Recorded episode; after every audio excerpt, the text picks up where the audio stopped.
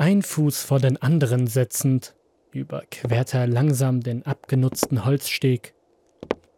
Endlose Meilen, ein unheimlich dunkler Ozean vor ihm.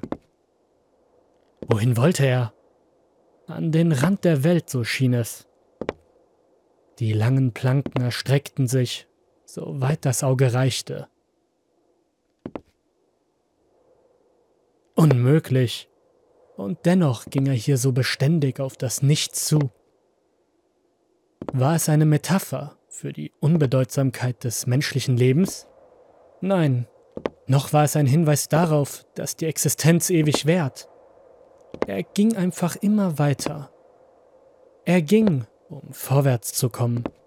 Er ging, um zu sehen, was vor ihm lag, obwohl die Antwort ihm bereits vor Augen stand. Kühle Winde umspielten seine Haut, aber seine puppenhaften Augen wichen nie vom Horizont. Ein ewig grauer Himmel in einem wolkenlosen Wunder, und seine Lippen spürten nie den Zug eines Lächelns. Sollte es für immer so sein? Oder gab es ein Ende? Unbeantwortete Fragen waren für ihn nutzlos. Blässe, leerer Raum, Nichtigkeit.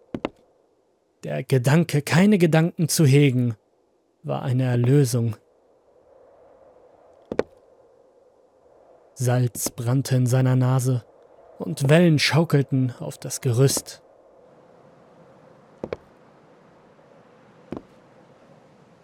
Er wiegte sich mit der Strömung hin und her und er spürte das Gefühl der Unendlichkeit der Leere. Er nahm dieses Gefühl oder das Fehlen dieses Gefühls mit sich. Was noch von seinem langsam schlagenden Herzen übrig war, klammerte sich an das Nichts, als das Holz vor ihm zu brechen begann. Die Wellen überrollten die abgenutzten Bretter und sie stürzten übereinander. Vor seinen Augen sah er den Weg vor sich ins Nichts stürzen.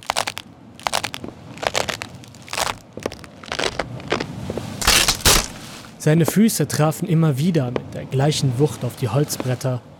Seine Haut wurde von der Brise geküsst und seine Lippen waren versiegelt, ebenso sein Schicksal. Das Ende rückte näher, aber die Schritte verharrten nicht.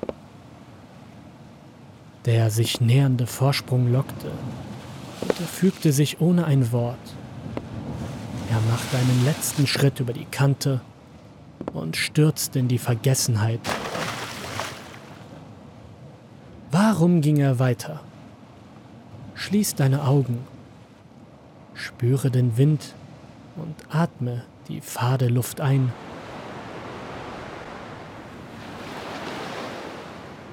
Lass dir das Salz in der Nase kitzeln und folge dem Wiegen der Wellen.